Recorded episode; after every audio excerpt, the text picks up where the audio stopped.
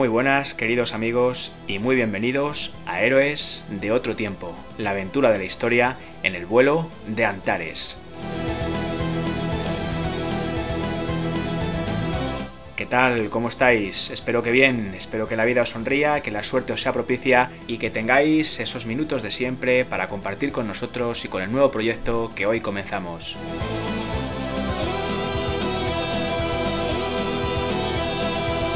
Pues, estrenamos sintonía, estrenamos sección en nuestra página El vuelo de Antares y también eh, programa en nuestro canal, en la página de ebooks un programa cuyo contenido va a ser fundamentalmente de carácter histórico y en el que vamos a intentar abordar aquellos hechos, aquellos sucesos que pensamos que pueden tener cierto interés, que pueden ser sugerentes, interesantes y que merezcan la pena pues de una u otra manera ser narrados y también por supuesto eh, hablaremos de personajes que nosotros pensamos que han tenido algo que aportar, algo valioso que aportar en, en esta labor, en esta lucha que los seres humanos siempre llevamos a cabo y, tenemos por delante a la hora de alcanzar pues, el conocimiento, de progresar, de mejorar y de conseguir que la humanidad mm, sea más libre, más feliz y que en definitiva hayan contribuido a hacer de nosotros, del ser humano, pues algo un poco mejor.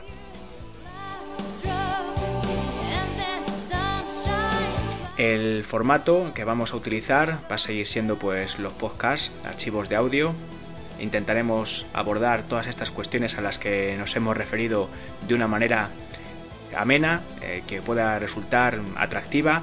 Y bueno, ese es nuestro objetivo, esperamos conseguirlo en la medida de nuestras posibilidades y por supuesto también contamos con vuestro apoyo y la bondadosa acogida con la que también nos habéis obsequiado en lo referente a nuestro otro programa Héroes del Pensamiento dedicado a la divulgación de la filosofía.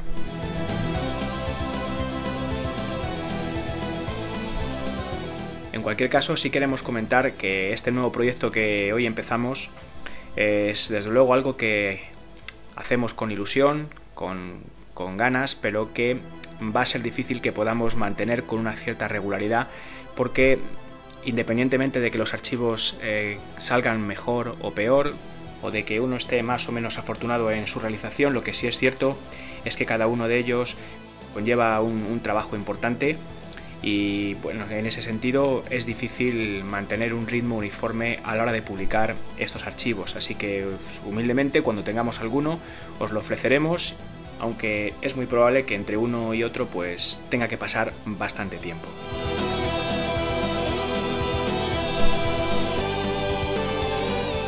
Hoy vamos a empezar con una historia que hemos querido titular El corazón de Escocia, una historia a nuestro entender bella, épica y que demuestra cómo en las situaciones más difíciles, más adversas y terribles, el ser humano es capaz de sacar valores como la nobleza, como la lealtad y también en cierto modo pues la humildad y el sacrificio. La historia parte desde el momento en el que los nobles fieles a, a Robert Bruce, el rey de Escocia, se comprometen a cumplir por él una promesa que en vida el rey no pudo cumplir. Me vais a permitir que dedique este primer archivo de carácter histórico a mi sobrino Jorge y a mi amigo Oscar por razones diversas y por supuesto también a todos vosotros, a todos los que os habéis descargado nuestros audios de filosofía y que tan bondadosamente eh, nos apoyáis en esta humilde tarea de la divulgación cultural que nos hemos propuesto. Así que por supuesto gracias a todos y solamente para despedir la presentación eh, deciros una cosa más.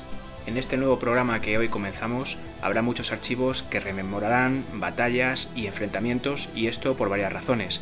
Primero, por el gusto que el gran y añorado Juan Antonio Cebrián pues de alguna manera inculcó en todos nosotros por una manera de concebir la historia, de concebirla como emoción, como sentimiento y como aventura.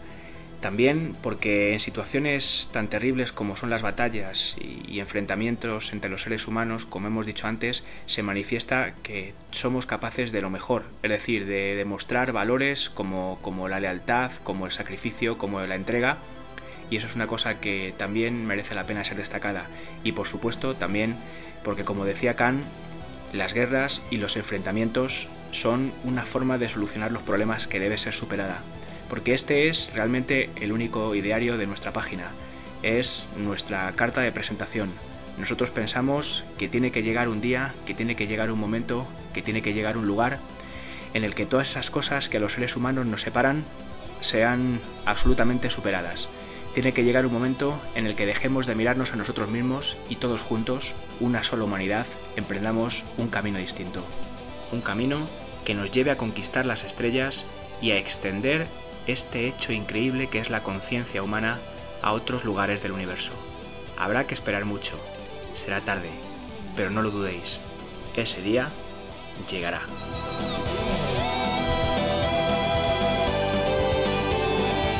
Un saludo y ojalá os guste nuestro archivo, El corazón de Escocia.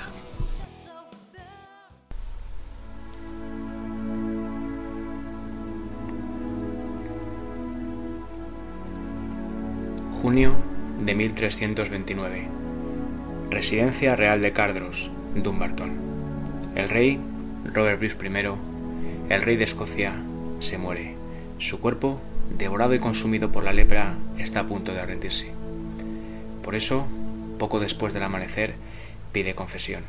En ese momento, su nieto Robert abandona la habitación donde yace el rey y comunica a los grandes de Escocia, comunica a los obispos, a los jefes de los clanes, que el rey reclama su presencia. Enseguida llegan hasta él. Los vemos a su alrededor, podemos ver a su hijo, el pequeño David, a su yerno, Walter Stuart, a Robert, su nieto, a su sobrino, el Lord de Moray, y a los jefes de los clanes, y a la cabeza de todos ellos, Sir James Douglas, su más valiente caballero, el caballero más fiel, el que siempre ha estado junto a él en los momentos más difíciles, en las batallas más duras, en las situaciones más adversas. El rey sabe que se muere. Por eso quiere establecer unas disposiciones fundamentales para que el reino siga funcionando cuando no esté. Y nombra regente de Escocia al Lord de Moray. Asimismo, pide ser enterrado en la abadía benedictina de Dunfermline, junto a los otros reyes de Escocia. Por un momento, queda en silencio, pero enseguida comunica a sus hombres que hay algo que le aflige, algo que le apena profundamente. Tal vez la salvación de su alma está en peligro. El rey ha incumplido un juramento. Ante esta afirmación, los hombres que están a su lado se miran, sorprendidos, asombrados. No esperan algo así, no esperan oír algo así de los labios de su rey. Y sin embargo, así es. El rey prosigue su relato.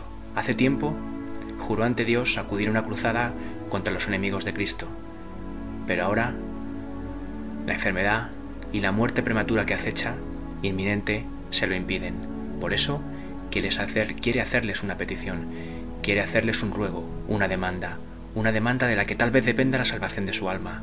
Quiere que cuando muera extraigan de su cuerpo el corazón, lo embalsamen y lo lleven a combatir en una cruzada contra los hombres que profesan el Islam. Por un momento, la habitación donde el rey desgrana sus últimas horas queda en silencio. Los obispos están escandalizados. Lo que pide el rey raya en el sacrilegio. Es pecado mortal, es inviable, no se puede llevar a cabo. Pero hay un hombre en la sala que no está dispuesto a dejar que su rey implore, que no está dispuesto a dejar que su rey sufra. Ese hombre es Sir James Douglas. Enseguida se acerca al rey, posa su rodilla en tierra, baja su cabeza y le dice, Majestad, disponed de mí. Yo llevaré vuestro corazón al fin del mundo si es necesario, allá donde vos necesitéis, donde vos me pidáis. Contad con ello, Señor, si ese es vuestro deseo. Ante las palabras de Douglas, el rey parece tranquilizarse. Su mirada se calma, se relaja, parece haber encontrado cierta paz, esa paz que realmente necesitaba en sus últimas horas. Ahora, el rey necesita descansar, por eso los grandes de Escocia abandonan la habitación. Algunos, entre ellos Sir James Douglas, llevan lágrimas en los ojos.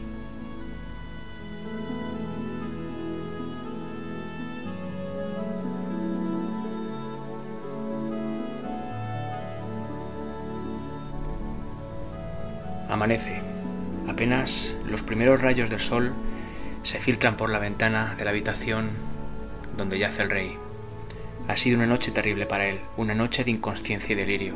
Ahora, el físico judío que se encarga de la atención del rey le está examinando, pero se detiene más de la cuenta intentando encontrar sus funciones vitales. Al fin, admite que el rey no respira.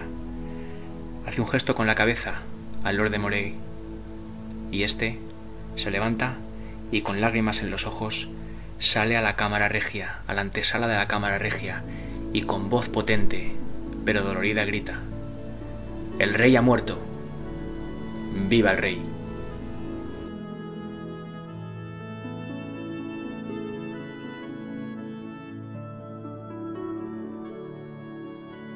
Esa misma noche, el cuerpo del rey va a ser embalsamado. Pero antes, el médico judío, el médico de confianza del rey, ayudado por un cirujano, extrae el corazón de su cuerpo y lo embalsama de manera individual. Cuando termina el proceso, llama a Walter Stewart, el llano del rey. Este aparece, en sus manos, un relicario, una pequeña caja de plata. En él depositan el corazón. Walter Stewart cierra el relicario, cierra la caja de plata, hace un gesto de asentimiento al médico y abandona la sala. En su camino, al salir, le espera Sir James Douglas. De manera solemne, tiende su mano, recoge el relicario y ese gesto es como un símbolo, un símbolo del testigo que ahora toma, que ahora asume. A él le corresponde cumplimentar, llevar a cumplimiento el juramento del rey. De él depende la salvación de su alma. Es el compromiso que él ha adquirido. Es el compromiso que le toca cumplir. Durante dos días, con sus noches, el féretro permanece en la sala capitular de Cardros. Multitud de escoceses desfilan por allí, tratando de rendir un homenaje a su rey. Todos caminan cabizbajos, en silencio, con la pena en el corazón, en el alma. Pero a la mañana del tercer día, el féretro parte en un carruaje hacia Dufferline. Lo hace tirado por cuatro lazanes, y a lo largo del recorrido y a ambas orillas de los caminos de Glasgow, Stirling y Calrose, millares de escoceses aguardan el paso del féretro, aguardan el paso con el cuerpo del rey, todos ellos tratando de rendir un último homenaje, intentando reconocer el valor de ese hombre que con su esfuerzo, con su lucha y con sacrificio les hizo liberarse de la tiranía de Inglaterra, les hizo acercarse, saborear por un momento la libertad. Por fin, al cabo de unas horas, encontramos que el carruaje llega a la abadía de Dunfermline. Allí, seis capitanes lo bajan a hombros, caminan unos pasos y se detienen en la escalinata de la iglesia. Entonces, el sonido de la gaita desgarra el silencio tocando a tristeza, la misma que sienten miles de escoceses, que apiñados en torno a la abadía de Dunfermline despiden a su rey, todos juntos, más allá de clases, de linajes, hombro con hombro, corazón con corazón. Junto al fretro, los jefes de los clanes leales a Bruce. Hombres curtidos en, mil batallas, en mil peleas. Hombres duros como el acero que empuñan. Sin embargo, ese día no pueden ocultar las lágrimas que enrojecen sus ojos, las lágrimas que enturbian su mirada. Hoy no exhiben orgullosos eh, sus tartanes multicolores, Hoy todos son blancos y negros, el color del luto, el color de la tristeza. Nubes blancas, queridos amigos, corren veloces por el cielo de Escocia. Y tal vez a alguien entre la multitud se le ocurra pensar que pueden ser ellas las que se llevan el alma del rey lejos, muy lejos. El son de la gaita reina en la mañana, arranca ecos de grandezas pasadas, de tiempos perdidos. Busca el sonido de aquellos llantos de acero que ocultaban en su filo el latido de la libertad. Pero pronto, muy pronto, seguramente demasiado pronto, el tiempo impone su ley de recuerdos, de espadas heridas de pasado. Ahora todo es un sueño, un sueño que se difumina entre espejos vacíos. Y en el corazón de los escoceses solamente queda el dolor, solo el dolor. El sonido va muriendo, la melodía se va apagando y al final solo queda el silencio. Silencio solo roto por algún sollozo furtivo y por el ondear al viento de las miles de enseñas de Escocia. Cruces blancas de San Andrés sobre oscuros mares vestidos de luto. Poco después podemos ver cómo el féretro avanza por la nave central del templo. Tras la homilía, tras la breve homilía del obispo, Sir James Douglas renueva su juramento.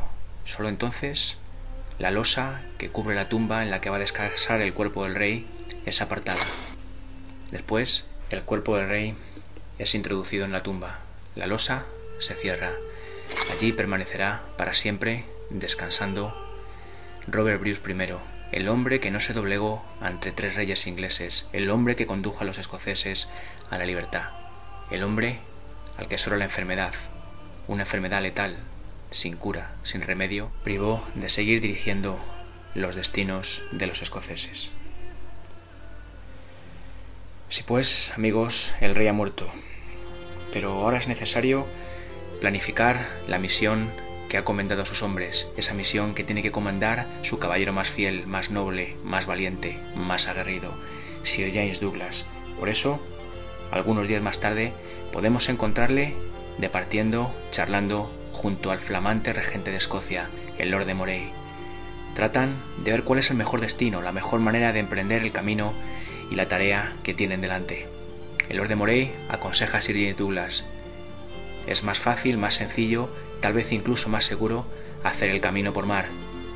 Por tierra se tarda sin duda mucho más, es mucho más pesado, mucho más agotador para sus hombres. Por eso le aconseja, una y otra vez le insiste, que es mucho mejor hacer esa ruta, ese viaje por mar, circundar el reino de Hispania y desde allí, desde el abrigo de algunos de sus puertos del sur, dirigir, decidir cuál va a ser el destino, dónde se va a llevar a cabo esa misión, dónde se va a llevar a cabo esa cruzada, Tierra Santa, tal vez Jerusalén, Armenia o incluso, quién sabe, por qué no, Aragón, Castilla, alguno de los lugares en los que la guerra esté presente, alguno de los lugares en los que la guerra sea inevitable. Los argumentos del regente de Escocia convencen a Sir James Douglas. Por eso, al final, se decide que el viaje se hará por mar. Sin duda, es lo más cómodo, es lo más rápido. Y así queda decidido.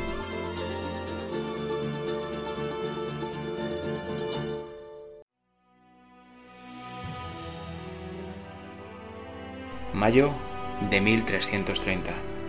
Hace casi un año de la muerte del rey. La primavera ha sido lluviosa este año. Ha habido importantes aguaceros. Los ríos, los torrentes, rugen, cebados por las lluvias y también por los primeros signos del deshielo. Pero el buen tiempo está a punto de hacer su aparición. Prácticamente ya está aquí. Por eso ha llegado el momento de partir. Si nos acercamos, con cuidado, con respeto, intentando pasar desapercibidos hacia el puerto de Berwick, podemos ver cómo una multitud se agolpa para intentar despedir a los héroes. Ahí están, ahí aparecen, hacia el malecón. Al frente de ellos, Sir James Douglas, en su corcel, con su cadena de plata al cuello, esa cadena de la que pende el relicario, la pequeña caja de plata en la que se encuentra el corazón embalsamado del rey, ese que lleva la cruzada, ese que lleva para intentar cumplir el juramento que el rey en vida no pudo cumplir. La multitud está enardecida, absolutamente enfervorizada. Todos señalan a Sir James Douglas, saben que lleva el corazón del rey al cuello. Los escoceses están emocionados, asombrados, conmovidos. Poco a poco, los soldados, el pequeño ejército de Sir James, se va agrupando en torno a los estandartes y cerca del obispo el obispo que va a celebrar una ceremonia en la que va a investir como cruzados a los soldados que se marchan con el corazón del rey, que se marchan con el corazón de Escocia. Se hace el silencio. Al principio aún se oyen algunas voces, pero muy poco después ya no se oye absolutamente nada. El silencio es absoluto. Tras la breve ceremonia, tras la breve homilía, impone un peto blanco con una cruz roja sobre los arneses de cada uno de los hombres. Ahí podemos ver además de Sir James Douglas, John y William Sinclair, William Kate, los hermanos Logan, Robert y Sir William, y los valientes y valerosos soldados del clan del norte, los Mackay, los Abercrombie, los Mackenzie, todos emocionados, todos con lágrimas en los ojos, todos con la ilusión, con la esperanza en la mirada, tratando de llevar a cabo la última voluntad de su rey. El obispo se detiene especialmente con la enseña de Escocia, esa enseña que lleva cuatro símbolos, la cruz blanca de San Andrés, los leones dorados, las llaves de San Pedro y la cruz. Los cuatro símbolos que representan Escocia y la misión que conllevan, la misión que emprenden, la misión que van a llevar a cabo. Cuando finaliza la ceremonia, la multitud estalla. Vítores, gritos de ánimo, de admiración se suceden entre la multitud. Ahí los oímos mientras las gaitas entonan la melodía de Escocia la Valiente. Ahí vemos a los soldados caminando hacia el embarcadero. Ahí vemos a los soldados camino de Livernia, la nave que les va a llevar hacia el futuro, lejos de su tierra, lejos de su patria.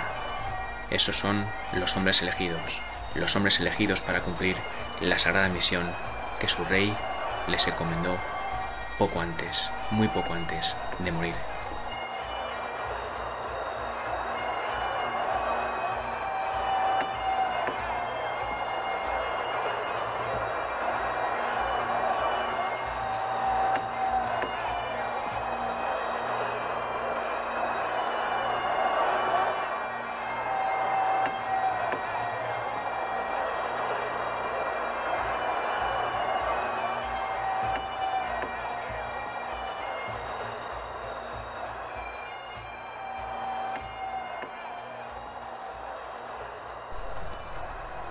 Pocos minutos después, el Hibernia, la nave donde viajan nuestros héroes escoceses, parte para Flandes. Esa va a ser la primera escala en su viaje, ese viaje que les va a llevar muy lejos, aún no saben exactamente dónde, pero en cualquier caso a cumplimentar, a cumplir esa misión que su rey les encomendó. Estamos en el 25 de mayo de 1330 y ahí puedes ver cómo la multitud agita los brazos despidiendo a la nave poco a poco se va adentrando en el mar. Sobre su cubierta, un puñado de hombres que persiguen la gloria, que persiguen entrar en la leyenda de Escocia con su comportamiento, con su actitud, con su valentía. No pasa mucho tiempo y la nave se va perdiendo poco a poco en el horizonte, pero aún podemos ver como muchos escoceses en el puerto siguen agitando sus brazos, siguen deseando la mejor de las suertes a sus compatriotas que se marchan hacia el futuro más incierto.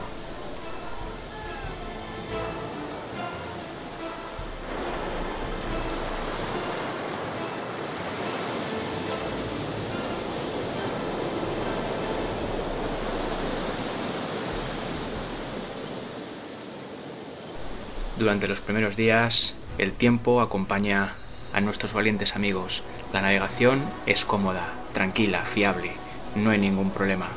Así es como al amanecer del tercer día los encontramos entrando, los vemos entrando en el puerto de Sluis. Están en Flandes, la primera escala de su viaje. Allí van a reponer fuerzas, van a descansar y van a buscar y encontrar esos momentos de tranquilidad que después de unos días de navegación siempre vienen bien, siempre son favorables, interesantes y positivos.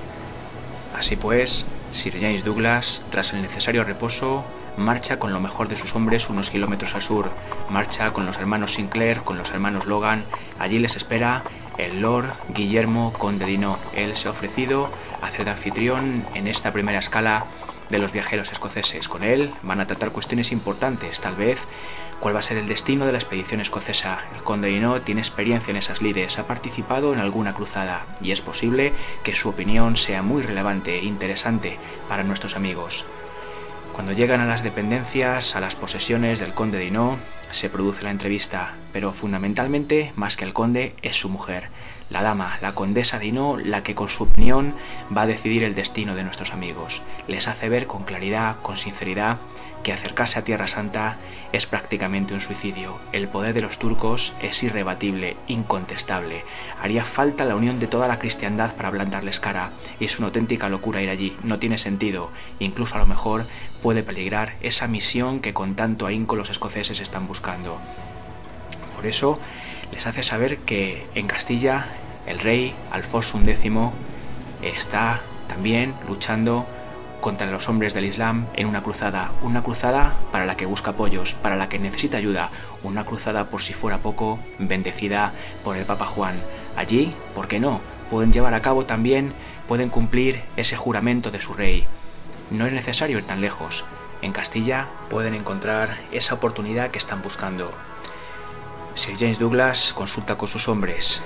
Hablan del tema, tiene dudas, su sueño es ir a Tierra Santa, pero no deja de reconocer que la dama, la condesa Dino, tiene razón. Es una situación compleja, difícil. Hay que valorarla, hay que estudiarla. Por eso, teniendo en cuenta todos los condicionantes, al final nuestros amigos van a decidir luchar con Alfonso X en Castilla, intentar ayudarle en esa cruzada particular que él también mantiene y que es muy importante y fundamental para el destino y para el futuro de Europa. A pesar de todo, nuestros amigos escoceses hacen saber a los condes de que se reservan el derecho de acudir a Tierra Santa y depositar el corazón de su rey en el Santo Sepulcro, en Jerusalén. Es su sueño, y si en alguna ocasión tienen oportunidad de conseguirlo, no la van a dejar pasar.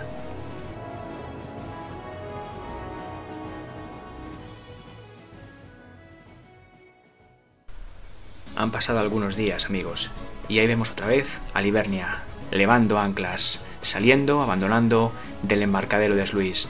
Su próximo destino, Brest, y después Sulac, un puerto muy frecuentado por peregrinos en sus viajes, en sus peregrinaciones. Sin embargo, cuando nuestros amigos abandonan la costa franca, empiezan los problemas. Tras abandonar la costa francesa, el tiempo está empeorando. Olas gruesas empiezan a mover la nave con cierto peligro. Los escoceses empiezan a sufrir. No están acostumbrados a viajar en barco y por si fuera poco, la situación en la que están dando el tiempo no les ayuda, no les favorece para nada. Pero lo peor está aún por llegar. Al atardecer del segundo día de navegación y a varias leguas del Cabo de Peñas, el tiempo empeora considerablemente. Una borrasca se advierte, se adivina en el horizonte. El capitán pone sobre aviso a los escoceses. Tal vez es posible. Esperemos que así sea, la tempestad pase de largo y no haya ningún problema, pero también es necesario prepararse para lo peor. Es posible que esa borrasca que ya se acerca se cebe sobre ellos y les haga pasar unas horas que jamás olviden. Por eso, rápidamente se ponen manos a la obra. Todo lo que hay de valor en la cubierta, las armas, sus pertrechos, los bajan a la bodega donde están las caballerías. Hay que protegerse. Además, nuestros amigos se agarran fuertemente a los mástiles del barco porque es muy posible que empiecen los problemas. Y desgraciadamente, así va a ser. Un rayo, un trueno, un relámpago da comienzo a la odisea van a vivir las peores horas de su vida. Muy pronto las olas alcanzan varios metros. La nave se mueve absolutamente desbordada por la tempestad. El miedo empieza a arenar en el corazón de nuestros amigos. No quieren bajo ningún concepto morir allí. Sería una lástima después de intentar llevar a cabo esa misión que tuvieran que perecer en el mar. Como os digo, el miedo se instala en su alma. Empiezan a encomendarse a San Andrés y por si fuera poco, cuanto más transcurre la tarde, el tiempo sigue empeorando. Parece imposible, pero las olas cada vez son más grandes la nave cada vez está más a merced del viento, de la tempestad, de la lluvia. Todo en cubierta se está convirtiendo en un auténtico infierno. Pero aún queda lo peor. Cuando llega la noche, los truenos se multiplican, se suceden una y otra vez, sin parar, sin pausa. Los escoceses a esas alturas están ya convencidos de que van a morir, de que van a acabar allí sus días. El que más y el que menos se encomienda, reza y pide perdón por todos sus pecados. De repente, un crujido, un crujido terrible, conmovedor. Un mástil con una parte de las velas cae al océano y con él un horroroso grito de un escudero que se precipita al océano. Cada vez, si es posible creerlo, la situación es más terrible. Al final, todos dan la misión por perdida. Todos saben que no va a ser posible llevarla a cabo.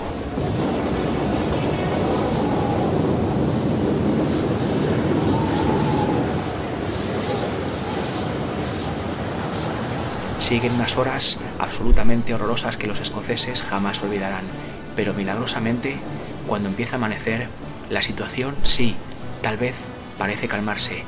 Las olas son menos fuertes, menos poderosas. La nave empieza a ser controlada por el capitán y por su ayudante, y al final poco a poco la situación se va tranquilizando. Los escoceses no pueden creerlo. Alguno prácticamente llora de alegría. Ha visto la muerte muy cerca. No es como en el campo de batalla. Allí se sienten de alguna manera que pueden controlar la situación. Aquí estaban absolutamente impotentes. No podían hacer nada. Pero por fin la mar se va tranquilizando. Parece que el destino, o tal vez esas plegarias, esos rezos a San Andrés, el patrón de Escocia, les van a dar una oportunidad, les van a permitir seguir con su viaje, seguir con su misión. Es de esa manera, queridos amigos, como tras el mediodía ganan el Cabo Ortegal y poco después el Cabo Prior, ya cerca de La Coruña. Un poco más tarde están entrando en el puerto de Oparrote y los escoceses una y otra vez dan gracias a Dios por haber salvado la vida y poder continuar con su misión. Allí está la torre de Hércules, pueden contemplarla en toda su belleza. Más allá, hacia el oeste, el enigma, el misterio, pero también, ¿por qué no?, también la aventura. Están en el fin del mundo, están en Finisterra. Enseguida los vemos desembarcando. Los escoceses tienen ganas de abandonar el barco, necesitan sentir tierra firme bajo sus pies, necesitan descansar. Ahora sí que los momentos de calma son absolutamente necesarios y fundamentales para que sigan con el ánimo, para que sigan con esas ganas de cumplir su misión. Se van a instalar en un monasterio cercano a la zona, que ya se ha recibido antes de que partieran de Escocia a recibirles y a ser un lugar en el que puedan descansar. Pero apenas si los escoceses han terminado de instalarse cuando los lugareños les insisten en la necesidad de ir a peregrinar a Santiago de Compostela, a la tumba del apóstol Santiago. Piensan los lugareños que con ir hasta allí incluso no es necesario que combatan en ninguna cruzada, que el alma del rey quedará suficientemente salvada, pues tal es el poder del apóstol. Los escoceses se lo piensan, realmente les apetece, pero Sir James tiene prisa, necesita dar cumplimiento a esa misión cuanto antes para que su alma, para que su conciencia quede tranquila. En cualquier caso, hay algo que juega a favor de la peregrinación. Hibernia, la nave, está dañada y se necesita repararla. Entonces Sir James se dirige al capitán del barco y le pregunta que cuánto tiempo necesita. Entonces el capitán le comenta al noble, al conde, a Sir James el bueno, Sir James Douglas, que tal vez poco más de una semana. Esa es la respuesta que Sir James necesita, porque a partir de ella va a decidir que se van a peregrinar, que van a visitar la tumba del apóstol Santiago. De esta manera, los vemos pocos días después, con ayuda de un guía, hacia Santiago de Compostela. Son pocas jornadas a caballo, pero les da tiempo a darse cuenta de que la tierra por la que pisan es una tierra parecida a su querida y lejana Escocia. Es una tierra triste, una tierra también dulce y una tierra bella, como esa de la que ellos provienen. Como os digo, tras un par de días de marcha, enseguida los vemos ascendiendo por el Monte del Gozo, y en ese momento los escoceses se contagian de la emoción que la gente que les rodea tiene cuando sube por sus laderas. Algunos lloran, otros prácticamente están fuera de sí, no pueden aguantar ese amor que sienten cuando están muy cerca de la tumba del apóstol. Esa misma excitación la empiezan a sentir los escoceses dentro de su alma, dentro de su corazón, y cuando tras subir las laderas del Monte del Gozo llegan a la cima, entonces el asombro más absoluto sí que se instala en ellos. Abajo pueden presenciar la grandiosa, la maravillosa, la asombrosa estampa de la ciudad, Santiago de Compostela. Y eso no es nada, porque pocas horas después los encontramos frente a la catedral.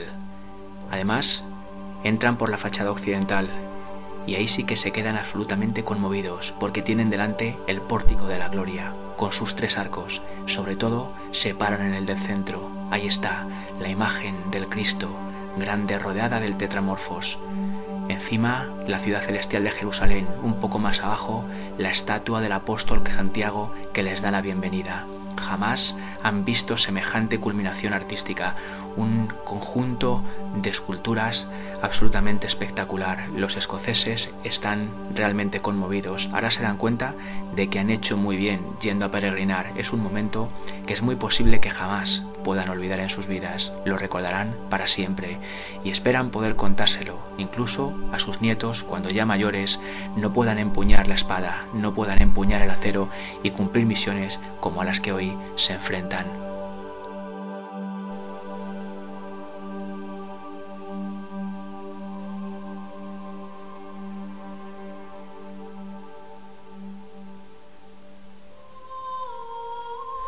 Ahí los tenemos, caminando por la nave central, caminando hacia el altar mayor. Miran a un lado, hacia otro, contemplando la grandeza que les rodea, esos maravillosos candelabros de plata que pueden encontrar a su paso. Pero no son solo ellos los asombrados.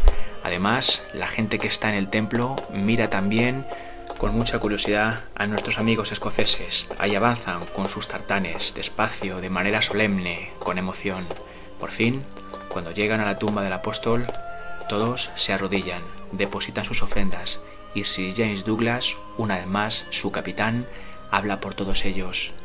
Con la voz rota por la emoción, de manera solemne, se encomienda al apóstol Santiago y le dice, Señor, no venimos buscando ni honor ni gloria, solo te pedimos valor para hacer lo que tenemos que hacer.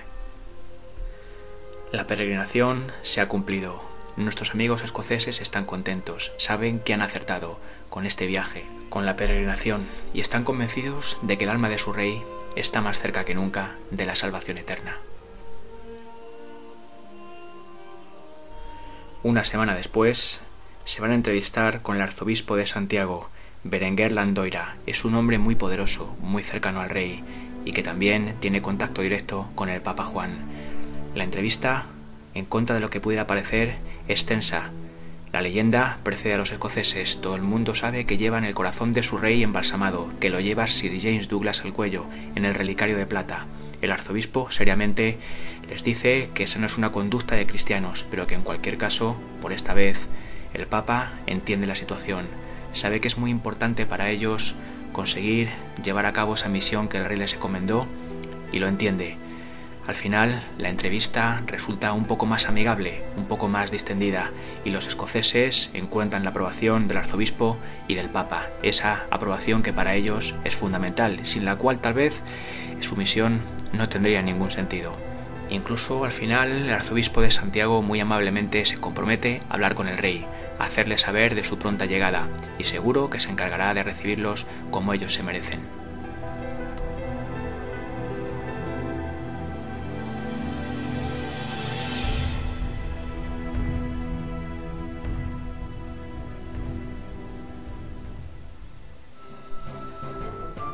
Julio de 1330. El Ibernia está entrando en el puerto fluvial de Sevilla. Los escoceses entonan sus cánticos, tocan sus gaitas. Por fin la esperanza de nuevo entra a raudales en su corazón. Por fin ven más cerca que su misión puede ser cumplida. Al final, el viaje, la primera parte del viaje, ha acabado. Han conseguido llegar a su destino y ahora seguramente lo que venga del futuro en buena medida depende de ellos y depende de su valentía, de su esfuerzo y de su compromiso. El viaje ha sido relativamente tranquilo, nada que ver con la, primera etapa del mismo. Solamente tuvieron problemas en el litoral portugués, pero navegaron cerca de la costa, no se arriesgaron demasiado y al final una atmósfera luminosa les recibe en Sevilla. Quedan asombrados por la belleza de todo lo que ven. Sevilla es una ciudad cálida, acogedora. Se sienten a gusto allí desde el primer momento y como os digo otra vez, los cánticos y las gaitas suenan con fuerza en la cubierta de Livernia. Tras la maniobra de desembarco, nuestros amigos ponen pie a tierra y allí, en Sevilla, van a, van a permanecer algo más de una semana. Una semana que van a utilizar en relajarse, en reponer fuerzas, en conocer la ciudad, en conocer el ardor de sus mujeres, la calidez de los habitantes de Sevilla, Pasean por sus calles, por sus plazas, se empapan, disfrutan de la belleza de la ciudad. Pero al final, una mañana, un grupo de jinetes, un grupo de valerosos jinetes, se acerca a galope al embarcadero donde está el Ibernia. Es un grupo numeroso, al menos una veintena de jinetes. Enseguida, Sir James Douglas baja a recibirlos. Parecen hombres rudos, hombres curtidos, portan la enseña de Castilla, el torreón dorado sobre campo bermejo y por supuesto el león rojo sobre campo blanco. Tiene Sir James Douglas y sus hombres tienen ante ellos a Juan Fernández de Mendoza, embajador de su majestad el rey Alfonso X. Las presentaciones son solemnes, ambos contingentes se admiran, se respetan, incluso se miden con la mirada. Son conscientes de que en el campo de batalla serían un duro rival recíproco. Tras las presentaciones formales, al mismo tiempo, y aunque a grandes rasgos les informa de la naturaleza de la batalla que se va a vivir dentro de pocos días. Se trata de conquistar la fortaleza de Teba, un encuadre estratégico fundamental en las aspiraciones políticas del reino de Castilla. Dentro de pocos días, una escolta acompañará a los escoceses hacia el grueso de las tropas del embajador Juan Fernández de Mendoza. Con ellos, con ese conjunto de tropas del embajador, partirán hacia el sur, hacia el campamento de Alfonso X. Allí se incorporarán al resto del ejército y esperarán el momento que están durante tanto tiempo buscando, ese por el que han viajado tan lejos y que al final dará cumplimiento el juramento que su rey en vida no pudo cumplir.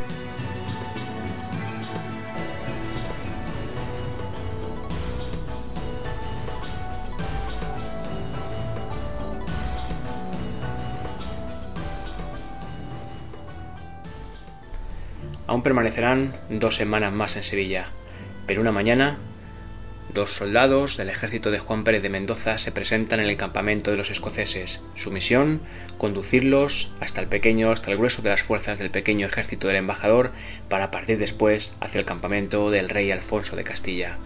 Pero muy pronto, queridos amigos, el camino para los escoceses se transforma en una insufrible tortura. El sol, el sol de Andalucía, el sol del sur de España cae en misericordia sobre sus cotas de malla y parece que los escoceses están en el mismísimo infierno.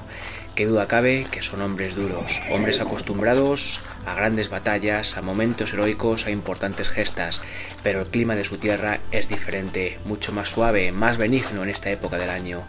Y como os digo, el sol de Andalucía les castiga de manera inmisericordia. Muy pronto su piel se llena de llagas que hacen cada paso, de cada paso, una auténtica odisea. Muy difícil para ellos continuar la marcha. Necesitan alguna sombra en la que reposar, en la que descansar y encontrar un poco de calma, algún arroyo en el que refrescarse, pues el tránsito, el viaje se endurece día a día. Pero al fin, después de algunas jornadas más de camino, el 1 de agosto de 1330 divisan a lo lejos el campamento del rey Alfonso de Castilla. Entonces los escoceses deciden descansar definitivamente por un tiempo. Se van a decentar a la orilla de un pequeño arroyo que pasa por la zona. Se ponen sus mejores galas y así los podemos ver un par de horas después entrando en el campamento del rey. Avanzan por la travesía central y a ambos lados se encuentran con un mar de tiendas, un mar de tiendas, de voces, de multitud de gente que se dedica a las actividades más diversas. Vemos cómo los soldados arreglan, preparan sus armas, sus bagajes, sus pertrechos. Vemos otras personas, sobre todo los escuderos, cómo atienden a los animales. Algunos incluso intentan vender todo tipo de productos a los soldados en definitiva, un abigarrado conjunto de gentes, de voces, de acciones que desde luego impresionan a los escoceses. Ahí van, los vemos avanzando, como os digo, por la travesía central, orgullosos en sus corceles, luciendo los tartanes multicolores que representan a cada clan, el de Douglas, Mackenzie, Abercrombie, Sinclair, todos ellos. Los castellanos están también sorprendidos. Ven el paso de los escoceses, orgullosos, dejan sus tareas y les contemplan. Sin duda, valoran su estampa, serían recios enemigos en el campo de batalla y se alegran de poder contar con ellos en este próximo enfrentamiento que van a tener contra los guerreros nazaríes. Es evidente que van a ser de una gran ayuda. Siguen avanzando por el campamento y allí al final de la calzada, allí está el pabellón real. Se alza con su estandarte plateado, la cruz y el pendón bermejo de Castilla. Conforme se acercan al pabellón real, nuestros amigos escoceses sienten la tensión, sienten un poco la angustia, la preocupación. No en vano van a estar ahora mismo frente a un rey, y eso es algo que no ocurre todos los días. Unos metros más adelante, bajan de sus caballos y el palafronero real les recibe. Enseguida va a anunciar su presencia. Pasan y entonces Alfonso de Castilla aparece frente a ellos. Los escoceses, el primero de ellos, Sir James Douglas, ponen rodilla en tierra, reconociendo su obediencia, reconociendo la presencia de un rey ante ellos. Pero el joven monarca de Castilla parece un hombre sencillo, no parece orgulloso, no hay soberbia en sus ojos ni en su mirada. Rápidamente se acerca, levanta a los escoceses y les hace saber que se encuentra muy orgulloso y muy feliz de su presencia en el ejército que él dirige. Sabe que van a ser grandes aliados, la leyenda no en vano les precede. Todo el mundo sabe que traen el corazón de su rey a la cruzada a luchar a favor con el reino de Castilla, y desde luego el rey se siente muy halagado con su presencia. No solamente eso, sino que además promete a los escoceses que Sir James Douglas va a ser el adalid de las huestes extranjeras en la batalla. Es un gran honor. Los escoceses se sienten realmente halagados. Nos esperaban un recibimiento tan provechoso, tan acogedor, tan cálido y tan simpático por parte del monarca de Castilla. Aún permanecen con él departiendo unos minutos más. Sacan las cartas que traen del Lord de Moray, el regente de Escocia, para su majestad el rey Alfonso X de Castilla. Enseguida, poco después, ilusionados, contentos, se despiden del monarca y entonces es cuando tienen la oportunidad de contemplar el inmenso ejército que a su alrededor acampa y se extiende. Así, a primera vista, calculan que tienen delante unos 4.000 jinetes, 1.000 ballesteros, 5.000 peones. Es un ejército asombroso. Muy posiblemente los escoceses nunca han visto uno similar. Sin duda, las fuerzas de Castilla son poderosas, muy poderosas, queridos amigos. Al día siguiente, ese ejército marcha hacia Teba, hacia la fortaleza de Teba. La batalla se acerca, la pueden sentir, su instinto de guerreros, de soldados, les dice que pronto tendrá lugar, que no tendrán que esperar mucho más para que el momento culminante por fin se lleve a cabo. 7 de agosto del año 1320. Antes del amanecer, el ejército de Castilla se pone en camino. Es necesario madrugar. Soldados tienen que preparar sus armas, sus cotas de malla, los escuderos, alimentar a los caballos y en definitiva es muy difícil mover un ejército de más de 10.000 hombres. Por eso, cuando aún era noche cerrada, han partido. A la luz de las antorchas han caminado una decena de kilómetros y es ahora cuando ya las primeras luces del amanecer se deslizan por el horizonte, cuando los rayos del sol se enseñorean en el cielo de Málaga, cuando se recorta la silueta de la fortaleza de Teba su conquista no solamente es una cuestión estratégica, sino también de honor. Se ha convertido en una cuestión de honor para el ejército castellano. En poco tiempo, a orillas del Guadalteba, emergen un mar de tiendas que los escoceses consideran absolutamente asombroso y además se van disponiendo de manera estratégica. En una primera línea, las milicias de Castilla. Tras ellos, entre salas, la caballería del rey, los regimientos de las órdenes militares y por último, el contingente de fuerzas extranjeras. Todos rodean la fortaleza de Teba. El asedio ha comenzado. El miedo se va a instalar entre los habitantes, entre las personas que están ocupando esa fortaleza. Saben que el ejército que tienen delante es un ejército de unas dimensiones considerables, que tienen desde luego muchas posibilidades de conquistar la fortaleza y eso les causa temor, les causa congoja, les causa sin duda mucha preocupación. Así, vamos a pasar la primera noche. Desde luego, con la tensión ya en el ambiente, una primera noche en la que los sitiadores esperan pacientemente a que llegue su oportunidad, pero saben que las cosas no van a ser tan fáciles y hay que estar preparado para momentos más difíciles. Estos momentos no van a tardar en llegar. Justo al amanecer del día siguiente, unos gritos de algarabía, de euforia, de alegría, salen desde la fortaleza de Teba. Los castellanos rápidamente se ponen en pie, observan el horizonte y ahí está, efectivamente, es Odmin con su ejército. Un espectacular ejército se acerca en dirección a la fortaleza de Teba. 6.000 jinetes, 2.000 arqueros, todos con sus capas verdes, con sus turbantes blancos. Es un mar verde de destrucción que se cierne y que se acerca poco a poco a los cristianos. Saben perfectamente que les van a poner las cosas muy difíciles. La batalla va a ser mucho más dura de lo que en un principio pudiera parecer. Odmin, con su ejército, acampa a una distancia prudencial y poco a poco cae la tarde y al final llega la noche. En ninguno de los dos campamentos se puede conciliar el sueño. Hay nerviosismo, hay tensión, el conflicto es inminente, todo el mundo lo adivina y el que más y el que menos tiene una situación suficientemente tensa como para no poder descansar. En cualquier caso, las escaramuzas van a empezar mucho antes de lo previsto. A la mañana siguiente, poco después del amanecer, un conjunto de guerreros nazaríes montan en sus caballos veloces como el viento y cruzan rápido por las líneas castellanas que están al lado del río. Los acribillan a flechazos. Muchos guerreros cristianos mueren en ese embiste, pero pronto la respuesta del ejército de Fernando no se hace esperar. Un inmenso ingenio de madera, una catapulta enorme, se va acercando a la muralla, a la muralla de la fortaleza. Desde allí empieza a lanzar piedras de gran tamaño. Los sitiados empiezan a sufrir, las murallas sufren los impactos de los inmensos proyectiles y la situación de los hombres que defienden la fortaleza empieza a ser muy comprometida. Pero la luz del sol, poco a poco, empieza a declinar Eso significa que cae la noche y es necesario suspender ese asedio, ese ataque contra la fortaleza de Teba.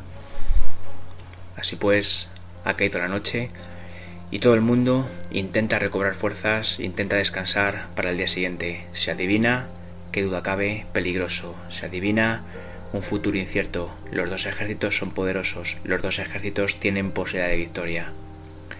El día va a ser complicado y difícil. Y así es, porque nada más amanecer, otro ataque por sorpresa de los guerreros nazaríes va a poner en jaque al ejército cristiano. En esta ocasión son hombres desde dentro de la fortaleza de Teba. Han salido por sorpresa han quemado la catapulta, la han prendido fuego y están cercando a la patrulla castellana que la custodiaba. La están haciendo pasar por serios apuros. Enseguida, en el campamento castellano se da la voz de alarma. Todo el mundo puede ver la columna de humo que sale de la catapulta. Y no solo eso, también aprecian las dificultades que tienen los castellanos para contener el empuje musulmán. Rápido, todo el mundo intenta ponerse en orden de batalla. Los escuderos, a marchas forzadas, preparan a los caballos. Los caballeros, sus armas, sus armaduras. Intentan estar listos para el combate a la mayor brevedad posible. Ese flanco tiene que ser defendido por los templarios y por los guerreros escoceses. Los templarios, con una premura asombrosa, se han puesto casi prácticamente ya en orden de batalla. Están preparados. Ahí están, con sus mantos blancos y su cruz roja. Los escoceses los miran con cierta admiración. Ellos también están terminando de prepararse. Ahora solo falta la orden del alférez del rey. Tienen que ver esa bandera real cruzando el viento que dé la señal, que dé la quiescencia para empezar el ataque. Si James Douglas mira a su izquierda, observa a los templarios, admira su sangre fría, ni un gesto prácticamente en su rostro. Saben que son hombres totalmente curtidos en mil batallas, hombres que no dan muestra del mayor nerviosismo, de ningún tipo de miedo, de ningún tipo de sentimiento. Simplemente se van a limitar a cumplir con su trabajo, con lo que es su oficio, con lo que saben hacer, la guerra, la lucha, la batalla. Los escoceses, por el contrario, están nerviosos. Les cuesta controlar a sus caballos, sienten la tensión, el nerviosismo, la excitación de la batalla en sus venas. Desearían cargar ya, pero aún es temprano. La señal del alférez del rey no ha llegado y es preciso mantenerse aún a la espera. Sin embargo, esa oportunidad va a llegar muy pronto. Ahí está Sir James Douglas, mirando a la izquierda, los templarios, a la derecha, sus hombres. El que más cerca está, William Sinclair, pero reconoce a todos ellos, sabe que si es necesario van a dar la vida con él por esa misión a la que se han comprometido hace mucho tiempo. El ejército cristiano está ya prácticamente organizado y entonces ahí está, la bandera cruza el viento. Sir James Douglas vuelve a mirar hacia la derecha, buscando a sus hombres. Tiene tiempo de bajar la cabeza en señal de asentimiento, en señal de agradecimiento. El hombre que más cerca está, William Sinclair, le responde al saludo, pero ya no hay tiempo para más, porque entonces, en un momento, apenas sin darse cuenta, cabalgan hacia el infierno. Allá van, escoceses y templarios caen contra el contingente nazarí con extremada violencia, con una brutalidad absoluta. En un primer momento, muchos escudos de los guerreros musulmanes saltan hechos pedazos, añicos. Estos han perdido su posición de ataque. La patrulla castellana, que tantos apuros estaba pasando, por fin se ve aliviada en su delicada situación. Pero ahora los guerreros musulmanes no pueden hacer otra cosa que pasar a la defensiva. Necesitan reagruparse. Empiezan a hacer el terreno poco a poco, pero de manera ordenada, en un principio tratan de cerrar sus filas, de encontrar una salida. Siguen retrocediendo, intentando no caer en el caos, no caer en la huida descontrolada, porque eso saben que significaría el final de sus vidas. Así pues, cubriéndose unos a otros, tremendamente juntos, van ganando poco a poco ese resquicio por el que a primera hora de la mañana han salido de la muralla de Teba. Es absolutamente necesario regresar, porque cada vez cargan, llegan más soldados cristianos y su situación, la situación del contingente nazarí, es prácticamente desesperada. Uno a uno, los supervivientes van entrando por ese pequeño portillo, por esa pequeña falsa puerta que existe en la muralla. Al final, muchos de ellos logran ponerse a salvo. Y en ese momento, en cuanto que se cierra esa puerta, ese pequeño portillo, desde arriba, inmediatamente, desde la parte superior de la fortaleza de Teba, empiezan a llover sobre los cristianos todo tipo de objetos, enormes piedras, una lluvia de flechas, aceite hirviendo. Rápidamente saben que su situación allí ya no tiene sentido. A la mayor brevedad, en cuanto que les es posible, se organizan y vuelven grupas, intentando ponerse a salvo, intentando defender su integridad. Allí su misión está cumplida. La catapulta no tiene solución y han podido rescatar, han podido salvar de una muerte segura a unos cuantos guerreros castellanos que estaban a punto de fenecer antes de su llegada. Así pues, como os digo amigos, vuelven grupas y a uña de caballo huyen rápidamente hacia el abrigo, hacia el cobijo del campamento cristiano. Ha sido un primer encuentro, una primera escaramuza, pero que ya nos sirve para entender la dureza de la batalla, sirve para entender que la victoria no va a estar clara para ninguno de los dos bandos. Va a ser necesario sufrir mucho, pelear con ahínco, con coraje, con valor. La fortaleza de Teba es un hueso duro de roer. A partir de ahí, el ardor guerrero de ambos ejércitos se va a enfriar momentáneamente. Van a calibrar posiciones, situaciones, posibilidades. Por eso, durante tres semanas se va a prolongar el asedio a Teba sin que se produzca ningún movimiento por parte de los dos ejércitos. Son tres semanas que a los soldados de ambos ejércitos se les antojan eternas. Poco a poco, la tensión, el nerviosismo va haciendo fuerza cada vez más en esos campamentos, tanto en el cristiano como en el de los guerreros nazaríes. Un día, una mañana, Sir James Douglas es llamado al pabellón real. Va con los otros lugartenientes, con los otros jefes, se tiene que tratar algo de cierta importancia, algo fundamental para el desarrollo de la batalla y el desarrollo de la guerra. Cuando llega allí, Sir James Douglas es informado de la situación. Tras tres semanas, los espías castellanos están en condiciones de informar y de advertir que hay disensiones en el ejército musulmán, hay disensiones entre los caballeros nazaríes, Necesariamente algunos optan por luchar cuanto antes, no pueden aguantar más, no están dispuestos a esperar ni un segundo. Por eso saben, son conscientes de que la batalla, la batalla definitiva, ahora ya sí, no tiene vuelta atrás. Prácticamente ha llegado el momento. Sir James Douglas sale de la tienda real, llega hasta sus hombres y le comunica la noticia. Poco a poco, como un reguero de pólvora, la noticia corre por todo el campamento. La batalla es inminente. Estamos a 24 de agosto de 1330. Pero hay una mala noticia. 500 caballeros templarios van a abandonar el campamento al día siguiente. Su rey, el rey de Portugal, los reclama. ¿La razón? El rey de Portugal no tiene buenas relaciones con Alfonso de Castilla. De hecho, Alfonso es su yerno, y sus aventuras amorosas hacen que el rey piense que su hija está siendo humillada. Por eso, y pasado un tiempo prudencial, ha decidido que los templarios regresen a casa. A pesar de todo, y a pesar de que es una mala noticia, no hay tiempo para la cobardía, no hay tiempo para las excusas, simplemente es el momento de afrontar la realidad. Es el momento de la valentía, del honor y de estar preparado para cumplir la tarea que cada cual tiene que cumplir. Ha caído la noche. Sir James Douglas ensilla su caballo y sale a dar un paseo en la oscuridad, en la tranquilidad de la noche. Necesita un rato de soledad.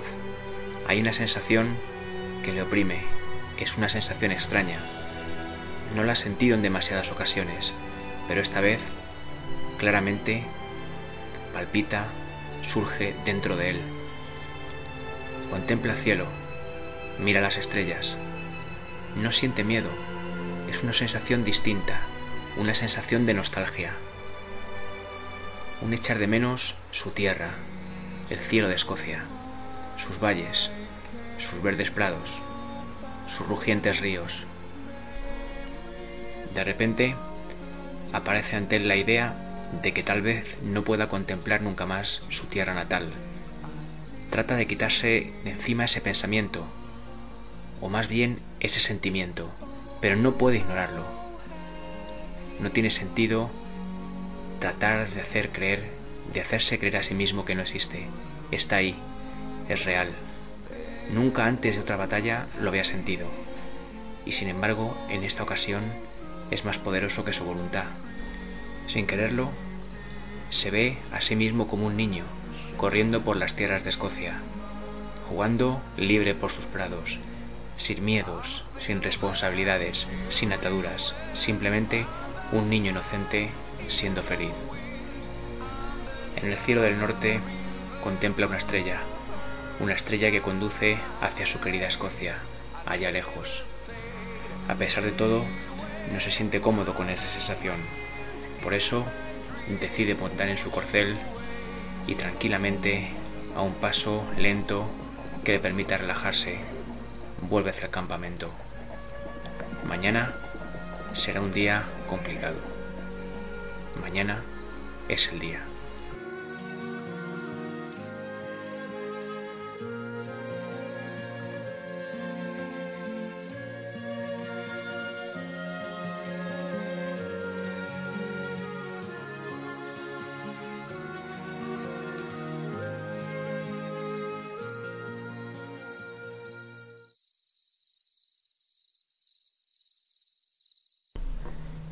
25 de agosto de 1330, y el día amanece con los cánticos de guerra que se dejan escuchar desde el campamento del ejército nazarí.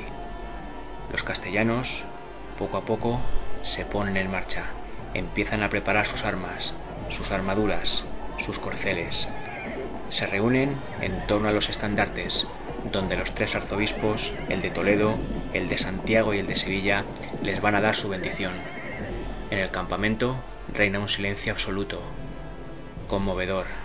Después de la breve ceremonia religiosa, los arzobispos dan la bendición a todos los soldados, y en ese momento el rey de Castilla, Alfonso X, toma la palabra. Vivir o morir no está en manos del hombre, solo de Dios. Por eso no merece la pena ser cobarde. Es necesario demostrar ese día arrojo, valor, pasar a la historia por hazañas valerosas, por importantes acciones, por demostrar que pase lo que pase, se ha vertido hasta la última gota de la sangre por el reino de Castilla. No espera otra cosa de sus hombres, a ellos se entrega, en ellos confía, en la seguridad de que en un día como hoy, de que en tal día como hoy, una fecha señalada para la historia, no van a fallarle. El rey termina su arenga con un Santiago y cierra España. Y entonces cientos, miles de voces estallan en el campamento cristiano, vitoreando orgullosos a su rey. Son hombres que se sienten valientes ahora, se sienten preparados para afrontar el reto que el inminente futuro ya les está deparando. Sonido de timbales y una campana es la señal. El ejército cristiano se pone en marcha. El rey al frente y a su lado los maestres de las órdenes militares y los arzobispos. Justo entonces los vigías castellanos advierten que Ozmín, el caudillo Ozmín, ha dado un rodeo con dos mil jinetes y se ha ocultado en un valle cercano. El resto del contingente nazarí, el resto del ejército, baja a marchas forzadas hacia el río. Pero el ejército castellano sigue avanzando. Se ordena en tres líneas. La primera de ellas al lado del Guadalteba, con un numeroso contingente de soldados de infantería protegidos en los flancos por caballeros en sus corceles. Inmediatamente después, las fuerzas extranjeras, al mando de Sir James Douglas, sirve de enlace entre la primera línea y el grueso del ejército que está aún al lado del rey. Ahí podemos ver a Sir James Douglas con sus hombres, su banderola verde, la banderola de su clan, al hombro, con su cadena de plata al cuello, con su relicario en el que porta el corazón embalsamado de su rey, ese que ha sido necesario llevar a una cruzada, a una batalla. Por eso hoy, en este momento culminante, se encuentran aquí, a su lado, por supuesto, sus hombres, todos orgullosos, algunos con el rostro pintado de azul, a modo como lo hacían los viejos, los antiguos pictos, esos bárbaros guerreros escoceses temidos por su fiereza y por su valentía en las batallas. Muchos de ellos llevan trenzado su pelo rojizo que le cae sobre los hombros. Es ya realmente muy difícil contener la tensión, el nerviosismo que los invaden. De pronto, sin previo aviso, una tempestad parece cernirse sobre las fuerzas cristianas. Los guerreros nazarís atacan y caen con extremada violencia, con inusitada fiereza sobre el conjunto de castellanos, sobre los hombres que defienden la primera línea del río. En un primer momento aguantan el embiste, pero poco a poco empiezan a desmoronarse. No pueden con el arrojo y con la fiereza de los soldados nazaríes. Intentan mantener la posición, pero van retrocediendo despacio, pero claramente retroceden. El rey Alfonso contempla lo que está ocurriendo. Si tarda mucho tiempo más, la masacre va a ser inevitable. Por eso, su alférez hace una señal. Rápido, el capitán Castro, con unos centenares de hombres y con un grupo de valientes almogávares, parte en pos de los musulmanes. el choque se produce y es terriblemente violento. Fuerzas parecen equilibrarse. Los soldados nazarís detienen su avance y ahora, línea contra línea, ninguna parece retroceder. Durante unos minutos que parecen eternos, todo se confunde. Es un caos de hierro, muerte y destrucción, pero nadie cede. La batalla, la victoria, está en juego. Ahí siguen las dos líneas de batalla, intentando por todos los medios no descomponerse, no romper sus líneas, pero al final el arrojo de los soldados castellanos abre una pequeña brecha en el ejército musulmán. Es prácticamente imperceptible, pero luego empiezan a retroceder. Poco a poco, de manera ordenada, pero retroceden. Ahí está el capitán Castro haciéndose muy despacio con el control de la situación. Sin embargo, en este primer choque, en este primer embiste, la victoria castellana aún está muy lejos. De pronto, el retroceso de los soldados nazaríes vuelve a detenerse, las fuerzas se equilibran de nuevo. Por un momento, parece que la situación va a cambiar de rumbo, parece que van a ser los guerreros musulmanes los que van a empezar a dominar la batalla. No es así. El capitán Castro redobla sus esfuerzos y vuelve a empujar hacia atrás a los musulmanes, con valor, con coraje, con valentía. En ese momento, Sir James Douglas hace ya mucho tiempo que no puede aguantar más, que no puede contener la ansiedad que le invade, necesita entrar en combate, pero por más que se pone de pie en los estribos, no ve la señal del alférez del rey, no llega como llegó ayer. El rey observa muy atento la batalla y se está dando cuenta de que aunque con mucho trabajo, el capitán Castro y sus hombres están empezando a controlar la situación, hacen retroceder a los musulmanes y el rey no quiere gastar fuerzas inútilmente, sabe que Osmin, con el grueso de su ejército, aguarda escondido, emboscado, buscando el momento preciso, pero Sir James Douglas definitivamente se convence a sí mismo de que el capitán Castro necesita ayuda. No es eso lo que realmente está pasando, pero sí es lo que sus ojos quieren ver, es lo que él necesita ver, porque quiere entrar en batalla, quiere, por fin, cumplir ese juramento que va a permitir que el alma del rey Robert Bruce descanse para siempre en paz. Sir James Douglas, una vez más, vuelve a alzarse sobre los estribos, pero la señal no llega, y en ese momento es cuando va a tomar una decisión para la que no hay vuelta atrás. Una decisión que va a ser definitiva. Quizá es muy posible que sea la decisión más importante que él ha tomado en su vida, aunque puede que no lo sepa. Todos los hombres de Sir James están muy pendientes de él, por eso, cuando el conde Douglas desenvaina su espada y la besa, todo el mundo sabe lo que eso significa. En ese momento, Sir James grita con todas sus fuerzas. Por San Andrés y por la cruz. Alba Gobrach. Escocia para siempre, y parte en un desenfrenado, furioso y terrible galope. Sin dudarlo, todos sus hombres se lanzan tras él, pero el resto de contingentes de fuerzas extranjeras no le secunda, y no lo ha hecho porque nadie ha visto la señal que se espera del rey. Ha sido James Douglas por su cuenta el que ha tomado la decisión de atacar. Cuando el rey, Alfonso de Castilla y sus lugartenientes observan la carga de los escoceses, prácticamente se echan las manos a la cabeza. Saben que se están metiendo en un terreno muy peligroso. Sobre todo porque saben que el resto de las fuerzas nazarís, comandadas por Osmin, están esperando su momento para atacar. A pesar de todo, la llegada de los escoceses decanta claramente la balanza a favor de los caballeros cristianos. Caen con una furia terrible, como si el aliento de Dios los llevara hacia adelante.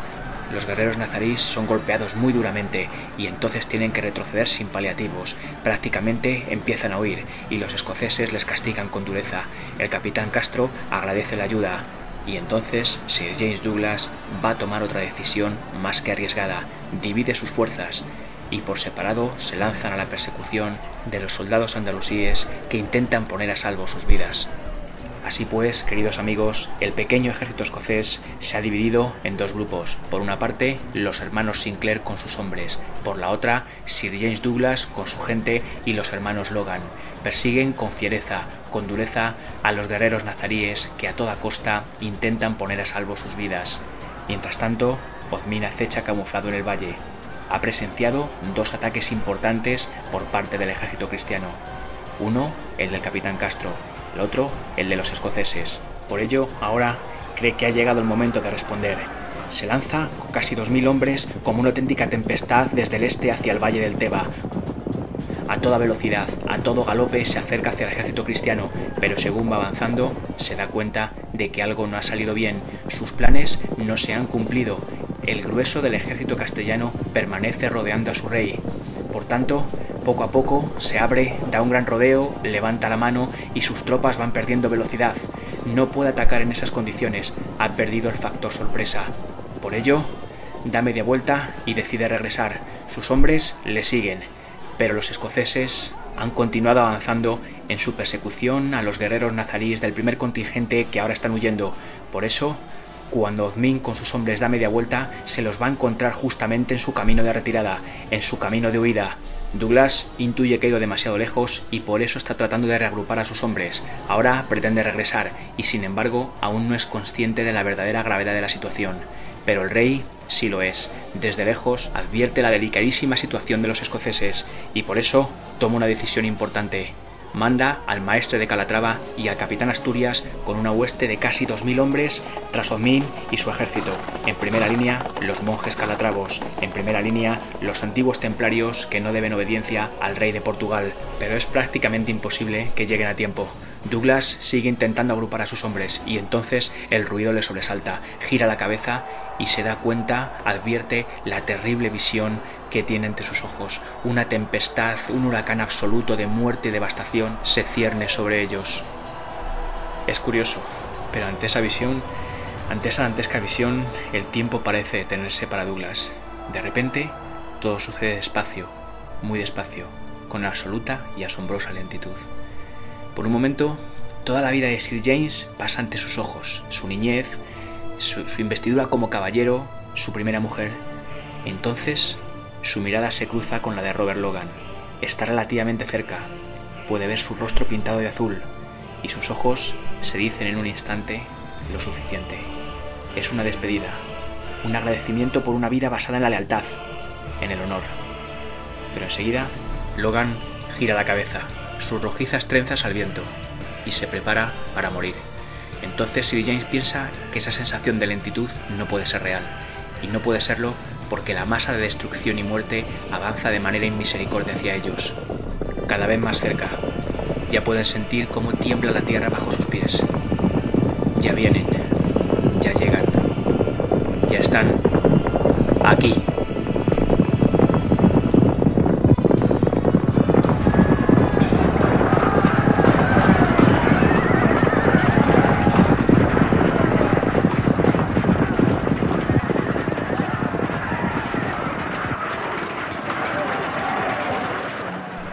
Hermanos Sinclair, con su gente, junto con los hombres de los clanes del norte, son los primeros en ser rodeados. Intentan defenderse, pero al final la marea los engulle arrasando todo a su paso. A pesar de todo, venden cara a su derrota, derraman hasta la última gota de sangre, pero de manera inexorable, inevitable, van muriendo, uno a uno, poco a poco. Los siguientes en caer los hermanos Logan junto con sus hombres, y es cuestión de segundos, porque de repente Sir James Douglas los tiene ahí, delante de sus ojos. En ese momento hace algo sorprendente. Lanza su escudo, ese escudo de fondo blanco con tres estrellas azules, arranca el relicario, la caja de plata donde tiene el corazón de su rey, lo besa y lo lanza hacia el cielo de Teba.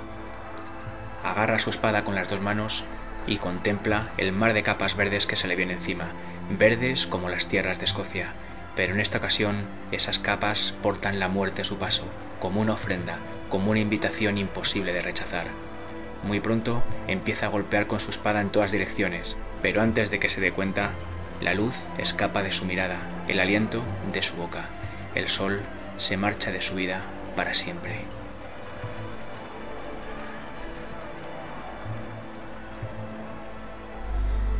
Y es que, de repente, la niebla lo cubre todo, es una niebla con olor a mar y a horizonte. James camina por ella, desorientado, como perdido. Pero poco a poco la niebla empieza a levantar y entonces puede verse a sí mismo caminando por los verdes prados de Lanarkshire. Allá, en su lejana Escocia. Más adelante, distingue la figura de una mujer.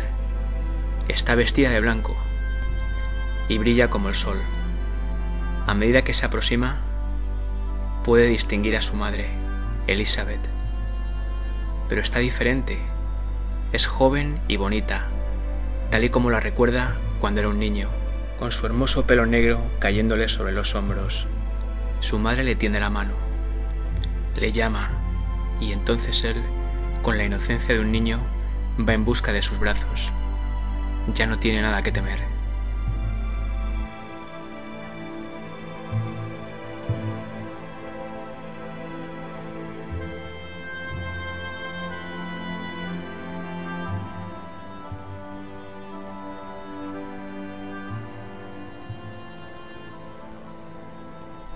Apenas unos segundos después, los soldados de las órdenes militares y los hombres de Capitán Asturias persiguen fieramente a los guerreros nazaríes.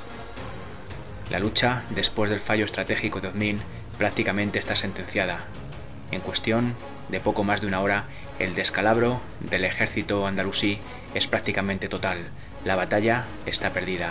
Teba ha sido conquistada por los guerreros cristianos. Teba ha sido conquistada por el rey Alfonso. Es una victoria clave determinante para el futuro del reino de Castilla. En el campo de batalla, miles de cuerpos sin vida, entre ellos los de nuestros amigos escoceses, acaban de perder su vida intentando llevar a cumplimiento el juramento que su rey en vida no pudo cumplir. Si nos fijamos bien, podemos ver que un extraño brillo sale de un conjunto de matorrales muy cercanos al río Guadalteba. Ojalá pudiéramos acercarnos allí, porque entonces en una pequeña caja de plata, podríamos encontrar el corazón de Robert Bruce I, podríamos encontrar el corazón de Escocia.